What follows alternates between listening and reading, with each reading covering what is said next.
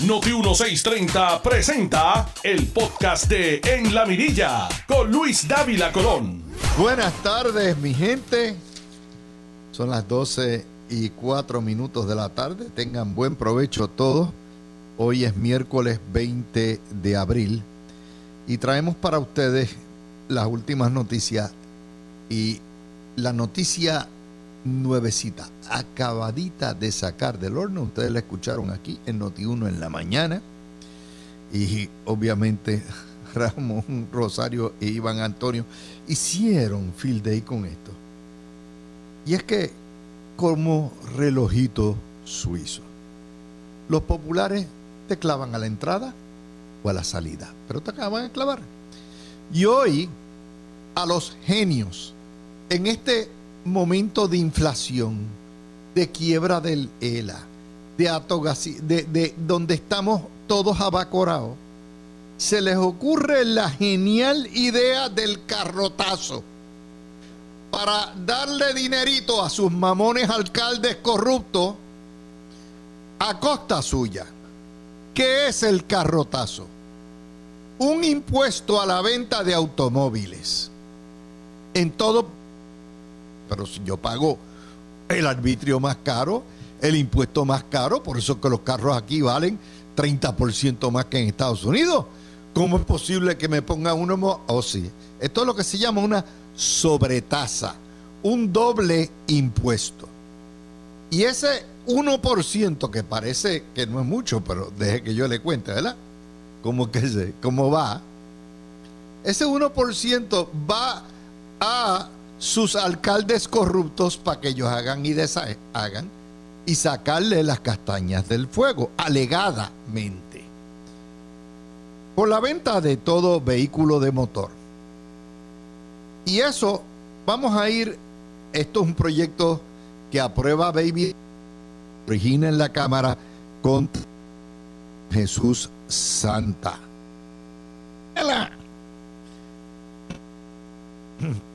¿Cuál es el impacto? En Puerto Rico, anual, unos 13 mil automóviles nuevos, sin contar los usados. Esos 13 mil automóviles, en promedio, ya no hay carro barato. Todo el mundo lo que quiere es una guaguita, una 4x2, una 4x4. Lo mínimo que te sale es 30 mil billetes. ¿Ustedes lo saben? De hecho, yo he aprendido un mundo con Ferdinand Pérez, porque Ferdinand Pérez tiene una colección de automóviles y los auspiciadores a todo lo que da, y ya lo sabemos. Eh, cualquiera, por más eh, barato o económico que sea, te sale un carro 30 mil billetes cash. Si lo vas a financiar, te sale 40 mil pesos al cabo de los 5 o 7 años que paga. Y usted paga los arbitrios más caros del mundo en cuanto a los automóviles. Por ejemplo, en Florida se paga el IBU, el 6% y medio. Acá no. Acá se les petan bien grande. Encima de ese arbitrio que está puesto cuando usted va al dealer, usted lo ve ahí puestecito está ahora la sobretasa del 1% adicional que va para el alcalde de su predilección. Y usted dice, ok, bueno, si se venden 13 mil unidades, en primer lugar, ¿cuánto me cuesta? bueno, pues le va a costar, cuando usted saca el auto, si el auto vale 30 mil billetes, le va a costar 300 pesos más. Si el auto vale 20 mil billetes, que eso cualquier ñangarayití le sale, le va a costar 200 pesos más. Si el auto vale 25 mil billetes, le va a salir 250 pesos más. Y eso lo paga usted upfront. Y usted dice, ok, pues si se venden 13 mil billetes, 13 mil carros, a un promedio de 30 mil anuales, ¿verdad? 30 mil cada carro. ¿Cuánto deja? Pues esto va a dejar como entre 4 y 6 millones de pesos. Pero si usted lo divide entre 78 municipios, esto le va a dejar menos de 50 mil pesos a cada municipio. O sea, no le resuelve nada a un municipio. Nada a un municipio. Y usted lo, lo, le pregunta entonces por qué lo hacen. Bajo. Porque el Partido Popular, esta es la mentalidad socialista que nos ha comido como país hace 80 años. Que todo problema estamos condenados a resolverlo con el bolsillo suyo y el mío. Todo. Le dan paraíso fiscal a las grandes empresas y a los millonarios y todo eso. Eso pagan 4% y usted tiene que pagar. Y esa es la mentalidad del Partido Popular. Y lo hacen en el momento más vulnerable. Lo hizo Sila, lo hizo el caníbal y lo hizo Agapito. Todo lo resuelven con más impuestos. Tan es así que el Partido Popular es el padre putativo del impuesto más alto de ventas en toda la nación americana, 11,5% cortesía del caníbal. Y es que empezó con caníbal en siete y medio y vino a Agapito y lo duplicó cortesía de Yulín. ¿Se acuerdan? Porque la que dijo que había que duplicar el IBU era Yulín. No se les olvide nunca, ¿verdad? No se les olvide quién es la madre del impuesto del impuesto de ventas de 11,5%. El papá es caníbal, pero la mamá es Yulín. El papá caníbal responde por 7,5% y Yulín responde por las 11,5%. Esto es un escándalo. En un momento como este, donde la inflación nos está comiendo por lo menos el 12 o el 15% de nuestro presupuesto, Partido Popular se tenía la idea de meternos en algo que todo el mundo necesita en Puerto Rico, porque aquí el que más o el que menos necesita un auto y el que más o el que menos cambia el carro por el cada seis o siete años. Cuando usted lo termine de pagar, lo tiene que, lo tiene que cambiar porque los rotos en la carretera son tales que lo obligan. Esa es la situación, esa es la mentalidad del Partido Popular. Y a eso nos ha traído el Partido Popular. Y usted dice, ah, no, acabo de oír a Taxito ahorita en, Telemundo diciendo, no, no, yo, yo estoy resolviendo problemas. Este es, está resolviendo problemas, está resolviendo el problema de sus alcaldes corruptos. Eso es lo que está tratando de resolver. El problema de su alcalde corrupto. Pero el problema suyo es mío, ¿no? Así que ya lo saben, eh, quien está gozando es Yulín. Mire, aquí no va a quedar títere con cabeza en el Partido Popular.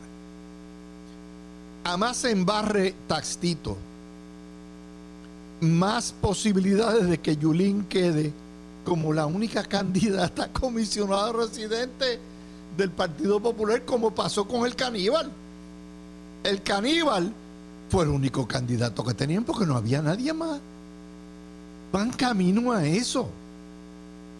La gente, los populares tienen que ponerse fundas de pueblo de esas, fundas plásticas que prohibieron y hacerse unos jotos en los ojos porque no se atreven a caminar por la calle ya e identificarse como populares. Y es que son estas cosas. Esto es una quitado y otro puesto. Todos los días. Todos los días. Y claro, la prensa los protege, pero aquí no. Este es el problema de papá. ¿ah? Y vamos a la, lo que es la portada del, nuevo, del vocero de hoy, que nos los cuenta todo del plan de Taxtito que ha dejado a todo el mundo patidifuso. El famoso plan, el, el plan de la paz, del pacto de la paz. Eso ha sido un vacilón lo que se ha formado en el pacto de la paz. Pero un vacilón de todo el mundo se lo ha gufiado. todo el mundo ha dicho, pero ¿qué diablos es esto? What are they thinking about, verdad? El vocero, la portada, nos dice, malestar por el pacto de paz popular. No, el pacto de paz popular es mucha gente, el pacto de paz de Taxtito. ¿Qué se le ocurre? Obviamente todo el mundo no saben, tienen el muerto. Esto es Breakfast at Bernie's, ¿no? Esto todo el mundo sabe que está el muerto apesta y entonces todo el mundo quiere cargar con el muerto. Taxtito Hernández propone un plan para dejar al Partido Popular sin presidente, ni vicepresidente, ni tan siquiera secretario general. Porque se necesita un pacto de paz. Cuando usted utiliza la palabra de pacto de paz, usted está reconociendo que hay una guerra a todas luces en el partido. Están a tiro limpio. Entonces, sugiere que el partido, en vez de tener una cabeza o líderes, se administre por un comité presidido gobernador. Eso tiene nombre y apellido. los únicos dos ahí disponibles son Agapito o el caníbal. Ya está, no hay para más. Porque Sila no se va a meter en eso. God help ¿Verdad? Sila no se va a meter en eso. Así que esto tiene nombre y apellido. Pero no va a tener poder. El que, el que dirija o ese comité tiene que someterse a encuestas.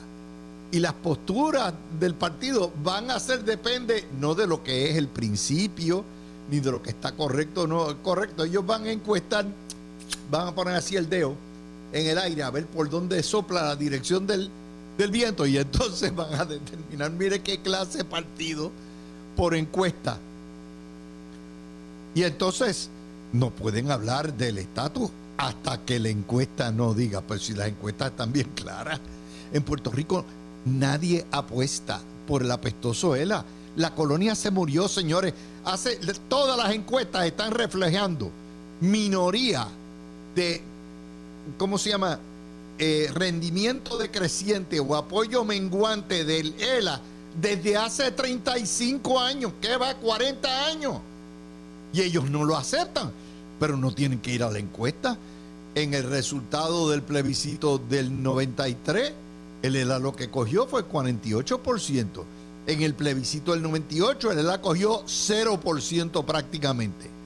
En el plebiscito del año 12, una pela de 53%. En el plebiscito del 17, la estadidad ganó a todo lo que da. En el plebiscito del año 2020, la estadidad ganó con, con 53%. O sea, no hay que ir. La encuesta mayor, que son los plebiscitos, lo ha demostrado. La gente no quiere ni el ELA mejorado, ni la libre asociación ni la República Asociada, ni el nuevo pacto, ni la nueva tesis. La gente no quiere absolutamente nada. Y entonces el aborto, que es un derecho garantizado para la mujer hasta hoy, entonces también lo van a medir por una encuesta. ¿What? Los derechos civiles no están sujetos a encuesta. Pues serán morones. No, él sabe más que eso. Él sabe más que eso. Y entonces no firmaron la propuesta de este, el plan de la paz, en la paz por la paz. Los populares son los tipos más violentos que hay en Puerto Rico, pero siempre están hablando de paz. Paz en la paz, la paz de la paz. Tienen dividido este, este país y todo el tiempo ellos se pasan en la paz. No firmaron la propuesta Héctor Ferrer Jr., Jesús Manuel Ortiz, y Ramón Luis Cruz. Ya está. Y el vocero, malestar por pacto de paz, cae como balde de agua fría. Pues sí, obviamente estas son las exequias fúnebres. Mire, no hay que ser popular para identificar un muerto. No hay que ir a ciencias forenses para saber que el muerto de Lela apesta, que el Partido Popular no tiene nada que los una, que el Partido Popular no tiene liderato, que el Partido Popular no tiene ideal, que el Partido Popular no tiene principio, que el Partido Popular lo único que busca es el poder por el poder, que el Partido Popular perdió toda la juventud, que todos los independentistas que votaban por el Partido Popular se le fueron ya a votar por los partidos independentistas. No hay que ser un genio, no hay que saber, no hay que ser popular para saber eso. Ellos mismos lo admiten, pero están en negación. Entonces usted dice, ok, ¿y cómo gobiernan? Ahí está. Dos años de gobernanza lo tenemos.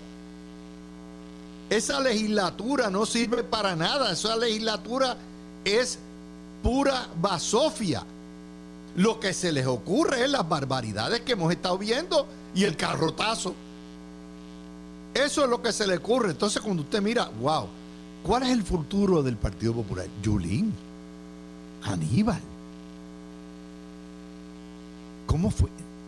Ñarmito, Taxtito, Baby, Wilito.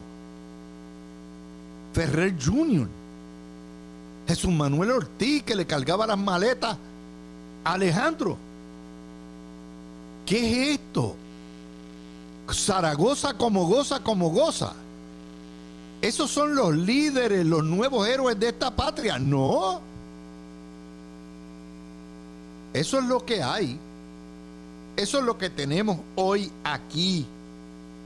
Y usted dice, pero el Partido Popular tampoco contempla ni considera. Ellos no hablan, obviamente tienen que definirse, pero ni Estado ni independencia. Ellos no hablan de la injusticia social que han dejado, el legado del paraíso fiscal y cómo desmantelarlo. Ellos no hablan del modelo socialista que nos ha traído, que instauraron en los 40 y llevamos ya 80 años bajo ese modelo socialista donde el sujeto y el predicado es el empleado público y no el ciudadano de a pie. Ellos no hablan de que se desarrollen como un partido demócrata americano o un partido republicano conservador. No. Ellos no hablan de la legislatura obstruccionista que tienen. Ellos no hablan de por qué se le fueron los jóvenes. Ellos no hablan de, ¿verdad? ¿Por qué razón? Es que cuando usted mira, ¿por qué viven en el siglo XIX todavía en el autonomismo español? Estamos dos siglos después y ellos todos hablan de la autonomía. Ellos no hablan de cuál es el rol de Alejandro, de García Padilla, de, de Acevedo Vilá y de Yulín. Si ese es el futuro, el fracaso, el pasado fracasado está liquidado. Ellos no hablan de las lacras que tienen, no hablan de la corrupción. Mire lo que acaba de pasar y lo que reporta hoy la prensa, el nuevo día en la página 12, de lo que ha ocurrido en la legislatura municipal de Trujillo Alto. Desistieron de pedirle cuentas al alcalde desaparecido, a José Luis Cruz entonces Cirilo Tirado hace un mes le pidió a la Junta de Gobierno del Partido Popular que le metiera mano a José Luis Cruz y no le mete mano. Y Cirilo Tirado, por otro lado, va a votar por el corrupto de, de Ñarmito en Guayama. Y usted busca lo que están haciendo con las vistas públicas, es un chiste. Las vistas públicas de la bahía de Jobo Dice Taxito Hernández, esto está controlado por personas del bajo mundo. Pero ¿a quién culpa su comisión? A, recursos naturales. O sea, los malos son los narcotraficantes, pero la culpa es de recursos naturales. Eso es la mentalidad bruta, payasa de esta gente. Ellos no pueden pensar, no pueden innovar no pueden salirse fuera de la pequeña cajita que tienen como cerebro que es mucho más pequeñita que el hueco que tienen abajo. Ellos piensan con el hueco que tienen abajo. Esa es el Partido Popular, señores. Yo no me invento estas noticias. Ese es el menú de noticias de hoy. Es una vergüenza ser popular. Es una vergüenza apoyar todas estas poca vergüenza. Menos ellos, que se aplauden y se dicen, viva, estamos aquí. Eh, ¡Qué bueno es Lela! Eso es lo que nos ofrecen. Y con ese cuento nos traen. Y como no hay ningún programa que agarre estos títeres y las ponga en fila y le diga, mire, este es el patrón de noticias de hoy. Ustedes pueden votar por esto. ¿Ah?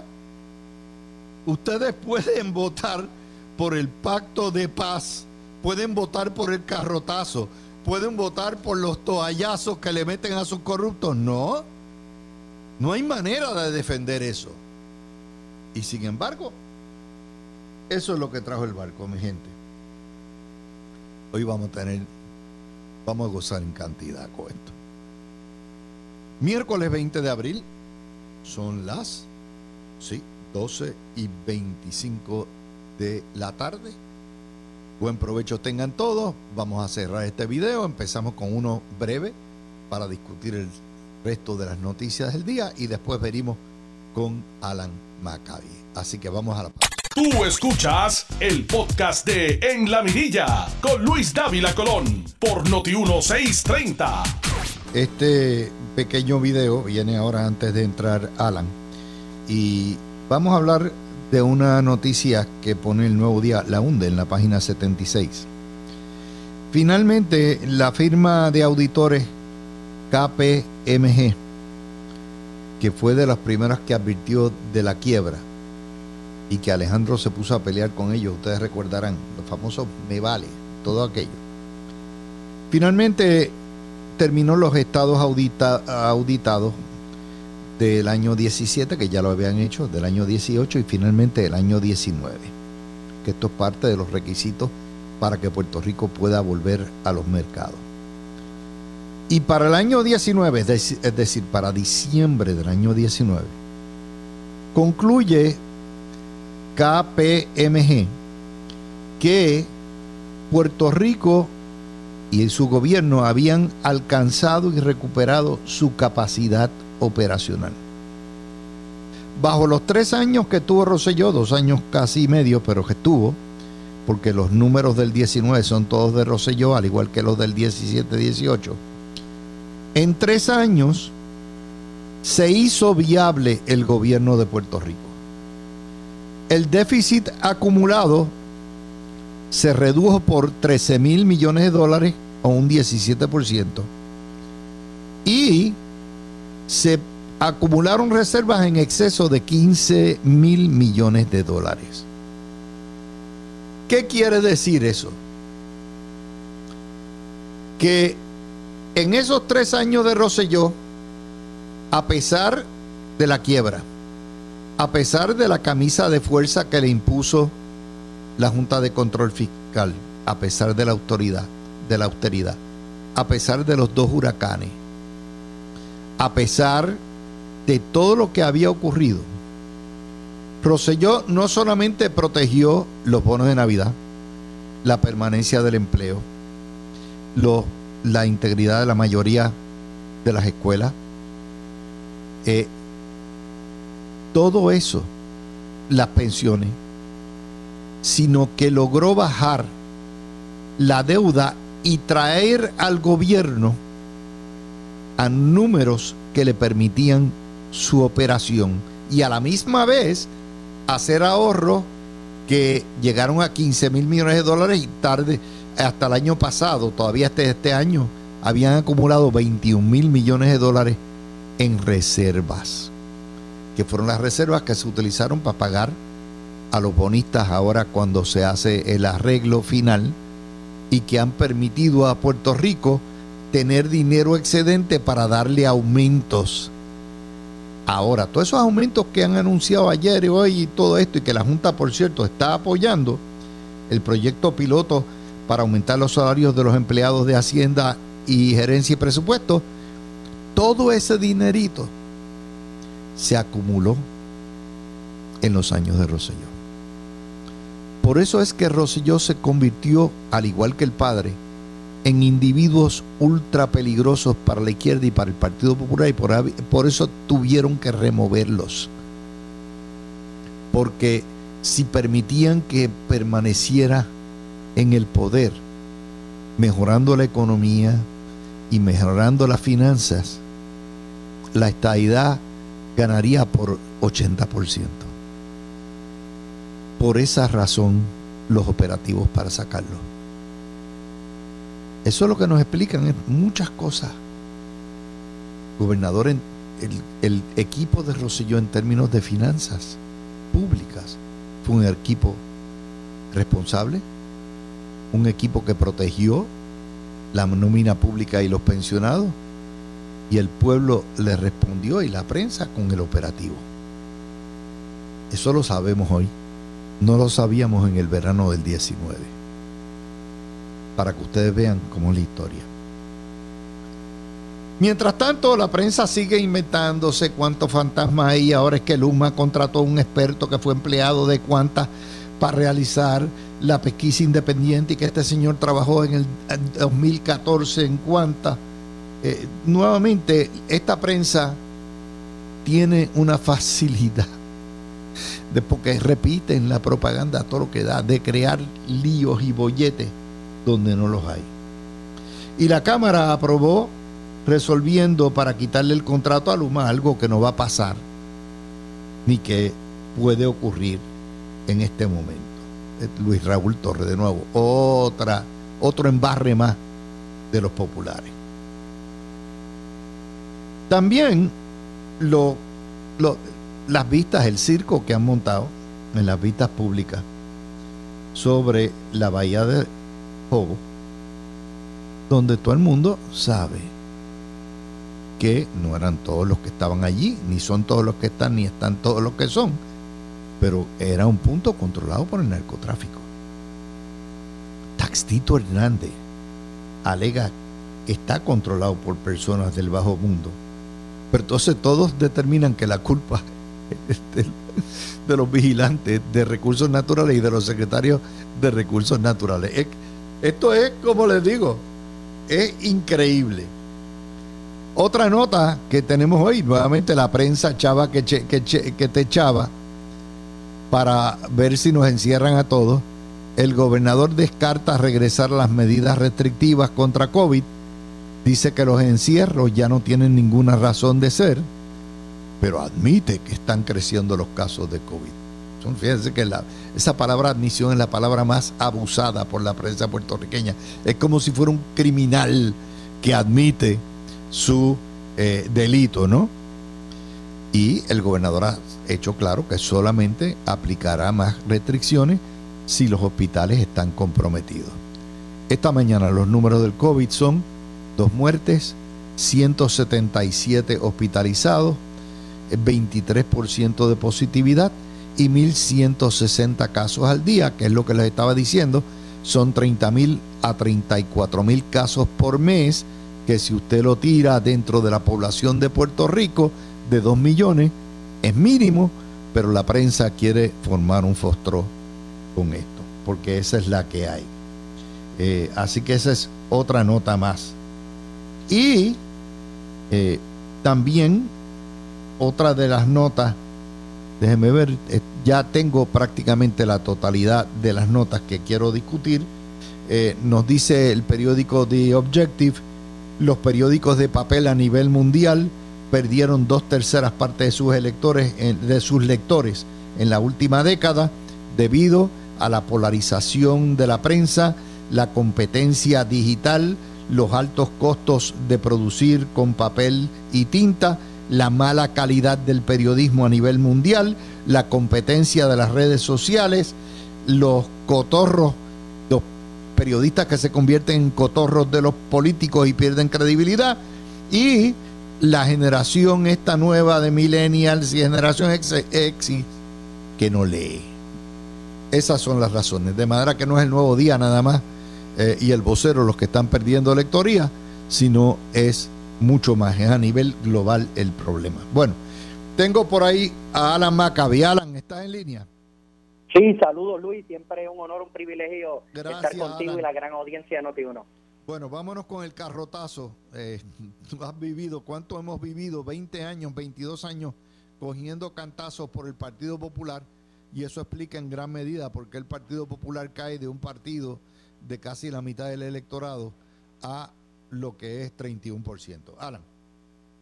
Pues mira, eh, el, el padrino de todo esto se llama Taxito Hernández, quien presidió la Comisión de Hacienda en los cuatro años de el amigo Alejandro García Padilla, con los más de 100 impuestos en Puerto Rico que, que terminaron de destrozar a la economía y al gobierno y, al pueblo. Y vemos ahora cómo buscando eh, amigos entre los alcaldes está imponiendo un, un nuevo impuesto que yo espero que esto no pase. Yo no pudiera imaginarme al gobernador firmando esto. No puede haber. están diciendo por lo bajo de que esto lo aprobó Fortaleza. Bueno, por eso te digo, yo, yo espero. Yo espero que esto no pase y si lo y si el gobernador lo firmara voy a ser un gran crítico del gobernador, pero yo creo que aquí se ve que no hay compasión por el pueblo, lo único que se sigue buscando es cómo alimentar las arcas gubernamentales para que haya una clase política que siga disfrutando. Y, y fíjate, para ayudar a los alcaldes que en los últimos seis meses hay como seis o siete en las mirillas federales, eh, muchos de ellos ya está declarándose culpables y levantando las manos, así que yo, yo, yo creo que, que no se le puede imponer nada más al, al pueblo. Eh, Luis, un 1% representaría de 200 a 300 dólares más en la compra de un carro en autos entre 20 y 30 mil dólares, que estamos hablando prácticamente todos los automóviles ya, con lo caro que son en Puerto Rico y con el arbitrio tan alto que se paga ya en Puerto Rico, que yo había escuchado al gobernador decir que lo que se iba era a bajar los arbitrios en carros menores de 35 mil dólares para aliviar al pueblo. No puedo entender cómo el gobernador pueda afirmar una cosa como esta. Nada que represente un centavo más en impuestos en este momento debe ser aprobado por gobierno alguno. Y esto le va a costar. ¿Tú sabes cuál es el problema, Alan? Que Fortaleza responde siete días después. O sea, en la reacción, el equipo de reacción de Pierluisi es el peor que yo he visto. Dejan que esta cosa. Esto está corriendo desde las 8 de la mañana y todavía es la una de la tarde y no tenemos una respuesta de Fortaleza increíble en algo que se cae de la mata, ¿tú no crees? La única persona que ha escuchado ardiente repudiando todo esto, que no es un oficial electo ni tiene nada que ver con el gobierno, es un compañero de Noti1, Ramón Rosario, el licenciado Ramón Rosario, desde las 8 de la mañana empezó a atacar esto, pero como tú dices, lamentablemente no escucho nada y esto era para salir de inmediato a detenerlo, esto no puede pasar. Eso vamos a estar pendientes porque esto representa millones de dólares más para el consumidor puertorriqueño y nos vamos a poner a oponer, sea que lo hagan solitos, lo hagan bailando juntos con el Partido Nuevo Progresista. Así que ya lo saben. Eh, vamos a ir ahora al proyecto, a la propuesta esta del Pacto de Paz para los Populares que pone, que pone este señor. Pues mira, Luis, eh, cuando yo escucho este Pacto de Paz, lo único que queda demostrado es la guerra ardiente que hay en el PPT, en el Partido Popular Colonialista Muerto, el que Toñito dijo ya que se fue por el precipicio, el que Tatito Hernández dijo que sería la tercera opción, el partido que ya murió, que, reconocen que como no tiene liderato, quieren eliminar la posición de presidente del partido.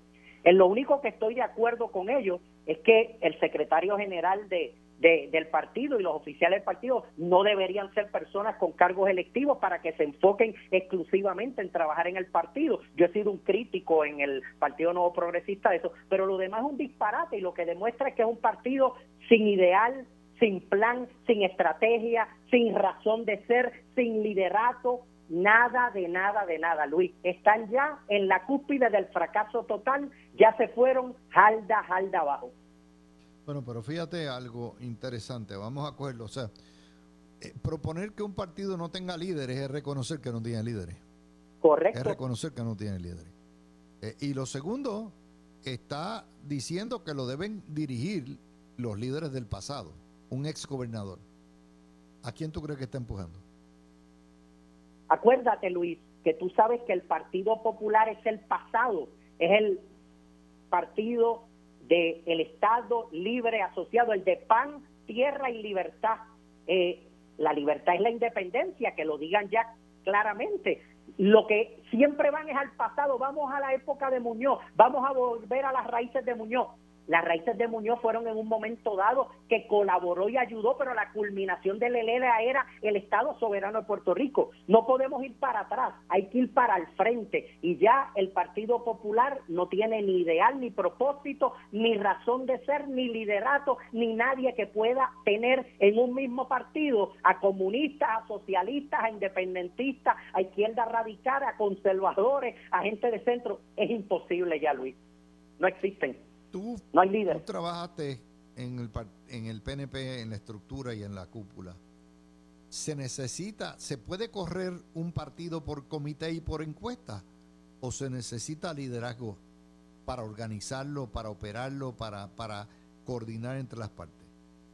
Mira, Luis, lo más importante en un partido es el liderato, es tener personas con la capacidad, con el conocimiento, donde tienes que mezclar juventud con experiencia, jóvenes capaces con canas y gente con experiencia y todos unidos en un liderato fuerte ideológico, con un plan, con una estructura, con una razón de ser, ir a la base. La base es la dueña del partido, la base es la que manda y en el PNP, por ejemplo, el ideal de estabilidad es el norte y es lo que inspira ese partido de Barbosa, de Don Luis Ferrer, que el Partido Popular no lo tiene. Imagínate, se quedaron en pan, tierra y libertad y hay que ir y renovar y trabajar la estructura desde los municipios, las, las, las regiones, los distritos, desde abajo hasta arriba completo, ver en las áreas que tienes debilidad, los municipios que necesitas un candidato con un perfil en particular para que tal vez no en esta elección, en la próxima ya puedas ganar. Todo eso es un trabajo que necesita personas a tiempo completo, estrategas con conocimiento, con, buena asesoría pero como tú dices, Luis, requiere liderato y el Partido Popular ya no tiene liderato. Imagínate que se vislumbra una candidatura del alcalde de Villalba para gobernador y de Tatito Hernández para comisionado que ni siquiera puede hablar inglés. Imagínate. eso hace que Yulín sea, o sea, Yulín corre sola con eso, por eso que Yulín no abandona el Partido Popular porque lo va a terminar de acabar. O sea, Yulín sería. No, no, y viendo a Carlos Delgado todavía como una alternativa. Eh, el Partido Popular prácticamente está desaparecido, ya, ya no existe. Tiene el Senado con 12 senadores, dos menos de lo necesario, la Cámara exacto con 26. Esos son sus mejores momentos. La gobernación del 2012 por 11 mil votos en su mejor momento, después de haber perdido por 225 mil. ya no inspira, ya no hay respeto, no hay ideal no hay nada ya que buscar, no inspira ni a un joven, ni siquiera inspira a la gente que antes se sentía orgulloso de decir que eran populares. Bueno, eso me trae, mírate esta nota que llega de, tú sabes, la reportera cubana Joanny Sánchez. Joanny Sánchez está informando que los ingenieros cubanos no pueden ni encuentran causa para arreglar la, la planta eh, eléctrica principal de Cuba que está fuñida también. Allí no está Luma, allí es el gobierno comunista, allí son los socios de la UTIER los que están operando las centrales y no encuentran causa. ¿Por qué? Porque Cuba está operando con centrales del año 50 y 60. Por esa razón, Alan.